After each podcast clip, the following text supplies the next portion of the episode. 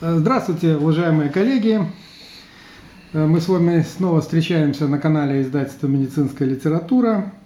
Сегодня у нас в гостях Владимир Юрьевич Мартов, давно ожидаемый нами гость, заведующий э, отделением реанимации и анестезиологии больницы скорой помощи. И э, речь пойдет, ну, о чем сегодня речь может пойти? О коронавирусе, все говорят только о коронавирусе.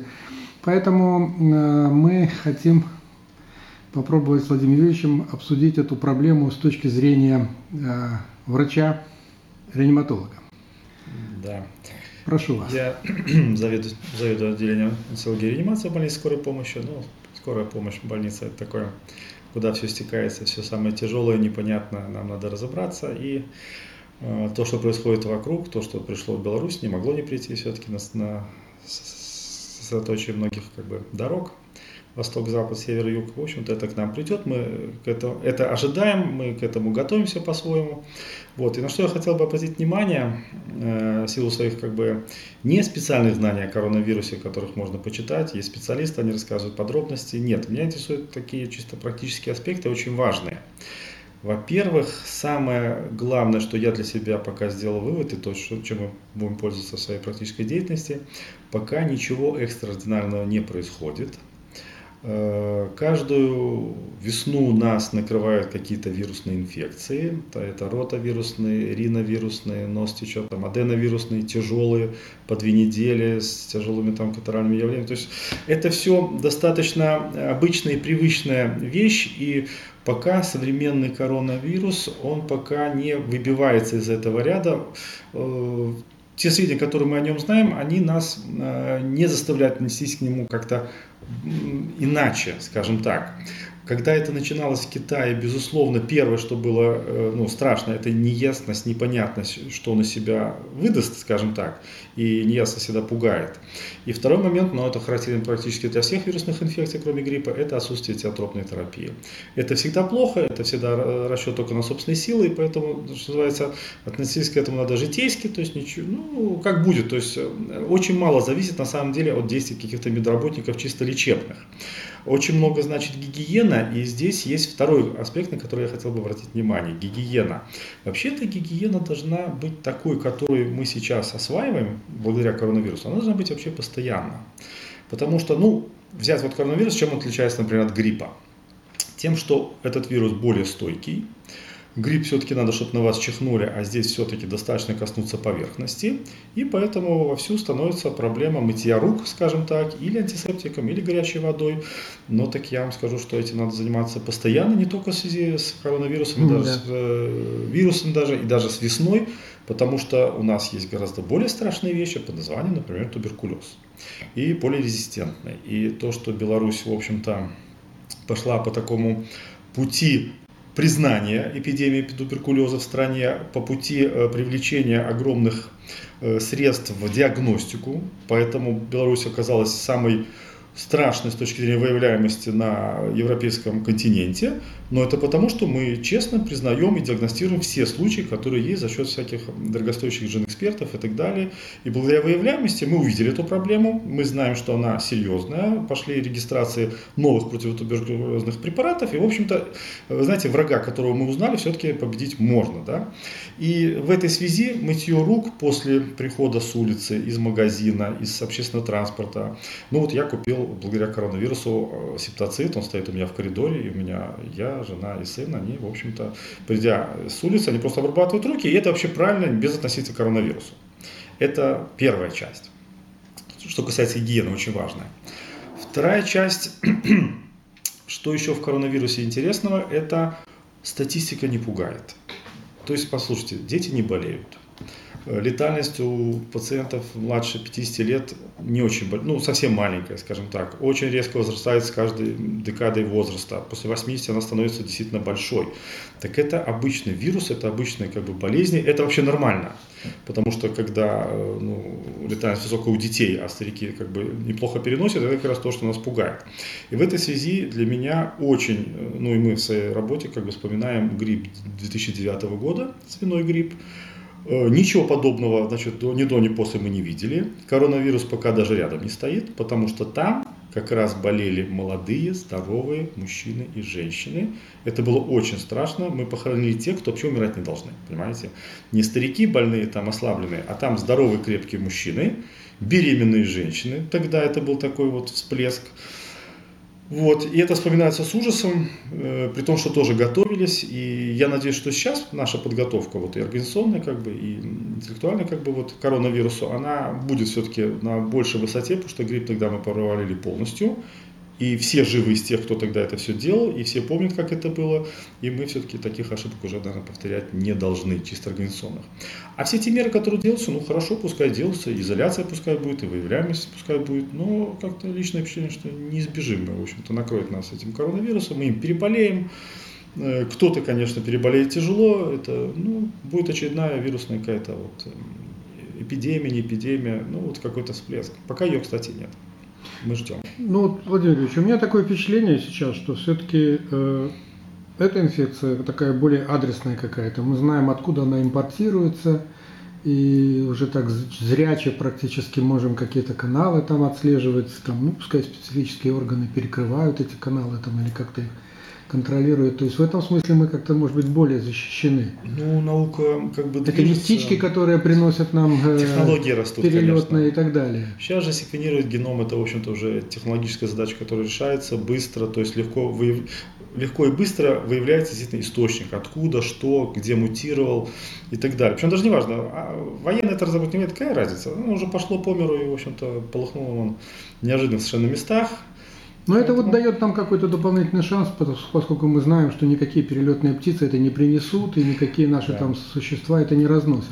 Это явно какое-то завозное да, это, ну, дело в том, что при том обилии как бы вот связей межличностных и межгосударственных, я не думаю, что нам удастся это все локализовать. Вот, ну, просто мне трудно это представить, потому что, ну, такие связи по всему миру с Китаем, и у Китая со всем миром, и не только с Китаем, сейчас Иран, сейчас там Италия, э, где тут Витебск несчастный, а у нас с Италией вот какие связи, и с Китаем какие связи, приезжают студенты, Беларусь, то есть я не думаю, что нам удастся это локализовать. Но я просто не вижу в этом большого страха, потому что это не выходит за пределы вот как бы очередной волны какого-то вируса, вот гадости, которая нас накроет, э, из которой мы потом встряхнемся, безусловно, с потерями, да. да. Но пока это не, не так страшно, как было в девятом году. Вот что я имею в виду. Но было еще и во втором, там, в третьем еще. Ну вот в шестом был э, свиной грипп, э, птичий грипп, я его помню опять же по годам, потому что как раз этот, в этом году открывали хирургический корпус. И опять же, мы очень готовились, все было, ну, как сказать, подготовлено, ничего не случилось, ничего не произошло. Здесь, безусловно, накроет, безусловно, это все произойдет. Ну, ну переболеем, ну, я и, в общем-то, и обычным гриппом тяжело да. болею. Ну, так что, единственное, что в этом году, может быть, вот как-то больше внимания Э, медперсоналу, вот мы сами стали задумываться о себе почему-то, потому что во время обычного вот этого свиного гриппа как о себе вообще не думали. Даже не было мысли, чем мы должны заразиться. Ну, вот больные, они болеют, мы, э, врачи, мы их лечим. Ну, понятно, что маски там, э, руки обрабатывать, но, а здесь вот ну, может быть, новость, что там умер главврач в этом Китае, новость о том, что врач, который первым открыл этот коронавирус, обратил на него внимание, он умер. То есть вот этот момент они так, может быть, напрягают больше, может, мы стали больше на себя обращать внимание. Потому что защита персонала, она Дело рук персонала. Да? Не, ну а кто? Если вот у меня сейчас персонал начнет болеть и будут поступать пациенты, а кто этим будет заниматься? Это вообще катастрофа. Вы знаете, во время обычного гриппа, когда начинают болеть медсестры и врачи, оказывается, что и лечить-то некому. А грипп как раз можно лечить. Вот. Тут... Ну вот по поводу все-таки э, мер безопасности. Ну сейчас все совершенно с этими масками э, напрягается ситуация. Как вы считаете, ну насколько это эффективно? Ну, для меня маска это такая стигма, что вот ты одел маску, значит, ты о себе заботишься, это показатель. Это ничего не дает, это практически не имеет значения, но маска это, это хорошо. Вот ты в маске, ты уже молодец. Такая ритуальная. Вот, да, это такая ритуальная вещь, она просто вирус фильтрующийся, то есть маска не помогает, нужно совершенно другого типа маски. Их наладить сложно, долго, опять же, их надо часто менять, что невозможно вот, технически иногда, поэтому, ну, маски, маски. Вот руки, да, Руки, да. Ну вот руки, наверное, я не знаю, может, можете ли вы так дать такой совет, что руки мыть, например, ну если человек не может найти там какого-то, ну водкой просто протирать. Ну да, спиртсодержащими, ну пока еще антисептики как бы аптеки продают, я на прошлой неделе еще купил вот действительно домой, чтобы он просто стоял. И мы на работе, мы на работе сталкиваемся с еще другим бичем это современности, это внутригоспитальная инфекция, она бактериальная, она очень плохо лечится, она полирезистентная. И мы на работе приучились часто менять перчатки и постоянно обрабатывать руки, и это целый мир, который мы сейчас только открываем в нашей стране, а мир давно этим занимается, это не санэпидрежим, что называется, а инфекционный контроль, это другой подход, это другие задачи, другие расходы, между прочим. Но расходы эти оправданы, потому что лечение этих инфекций, они просто помрачительно дорогие, а все-таки профилактировать проще. И наши бактерии, там, клепсиела, псевдомонас аэрuginosa и ацинитобактер, это наш бич, который просто выкашивает пациентов. Страшное дело. Ну что, ну, конечно, мы будем надеяться, что все-таки, несмотря на ваш такой, я бы сказал, бодрый пессимизм, бодрый, то, да. что нас все равно накроет хотел спросить, а вот с точки зрения профессионала, скажем, э, ну, вы же, наверное, готовы оказывать какую-то помощь, там, не знаю, искусственная вентиляция легких, там, применение каких-то средств, э, кислород, там, гормоны, я не знаю. Да, да. Существуют какие-то у вас, скажем, протоколы? По... Ну, мы э, знаем, что такое респираторный дистресс-синдром, мы знаем, что такое тяжелое дыхательное расстройство, у нас очень неплохая аппаратура. Э, респираторная в стационаре у меня в больнице. Вот, э, мы, у нас хорошие изоляторы, они не очень большие, но они есть, они с тамбуром, они с вентиляцией. То есть э, в случае чего мы действительно как бы при небольшом, как бы, ну не таком как бы когда накрывает девятый вал, уже как бы трудно что-то сделать. А когда это так более-менее дозированно поступает, да, мы можем оказывать. Э, тут беда в том, что э, вот ощущение про лечение коронавирусом, что вот кому положено, они получат кислород, и они сами поправятся, а кто будет идти дальше к аппарату, то аппарат, безусловно, надо, он будет подключен, респиратор, то есть дыхательный аппарат, но э, сильно ли это повлияет на выживаемость, как-то очень сложно сказать, потому что пациенты эти, без все-таки эти патогенетического лечения, это все-таки лечение симптоматическое, поддерживающее, э, мы просто ждем, что человек поправится все-таки сам. И эти легкие, например, они пострадают Степень мы не контролируем, насколько они будут повреждены. Мы просто подаем кислород, надеемся, что легкие это как-то кислород в организм, в общем-то, пропустят. И будем ждать, что, может быть, э, скажем так, ну, То есть, нравится. скажем, если не этиотропное, то патогенетическое такое, симптоматическое скорее да, лечение. Да. Мы, мы этому... Ну, а какие-то существуют у вас там, не знаю, информация из Китая? Публикуют ли что-то китайские коллеги там о том, как они с этим справляются, что они Вы делают? знаете, Э, больше вот нас интересует то, что делается в Европе, в Италии, честно говоря, есть какие-то очень странные вещи. Во-первых, мы ничего не слышим про ЭКМО при этой ситуации. А экстракорпоральная мембранная оксигенация – это новая методика, она была очень сильно внедрена после как раз э, свиного гриппа когда легкие тоже поражались настолько, что кислород, который попадал в легкие, они, он не попадал в кровь, да, то есть легкие перестали выполнять свою функцию. И эти центры были открыты, и оказывается, что они полезны во многих ситуациях, например, при сепсисе, там, при ожогах тяжелых, то есть их можно применять.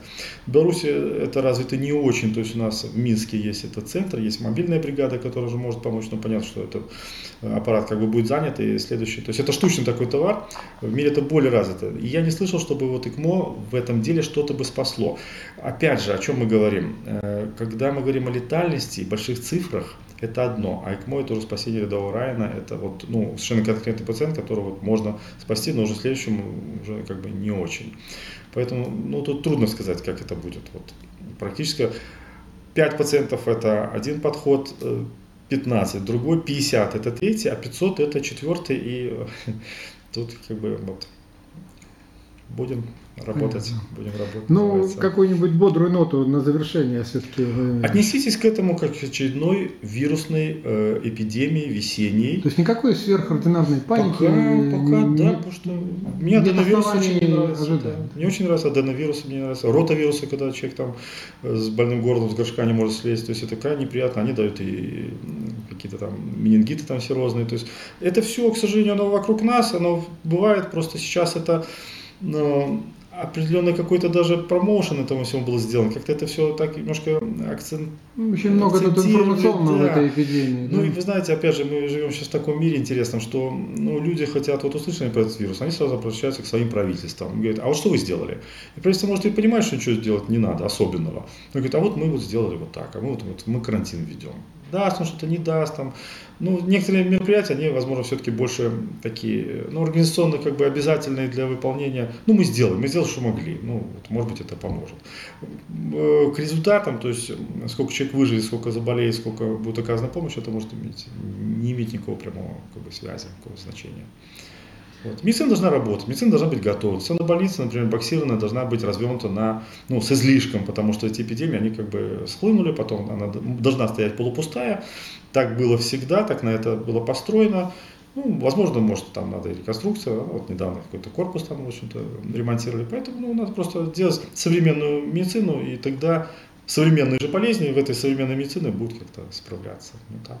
ну что ж, прекрасно. В общем, мы желаем всем здоровья, Желаем всем не заразиться, принимать необходимые меры профилактические, себя, да. беречь себя, заниматься да. и жить нормальной, полноценной жизнью. Главное, чтобы не болели дети. Да, ну дети, к счастью, при этом вирусе это болеют. главный плюс этого. Не болеют. Вируса. Ну что ж, дорогие друзья, рады были встрече с вами очередной. Надеемся увидеть вас в следующий раз. А вы пока подписывайтесь, если вам понравилось, лайкайте, пишите комментарии, будем отвечать. Всего вам хорошего, до новых встреч. До свидания.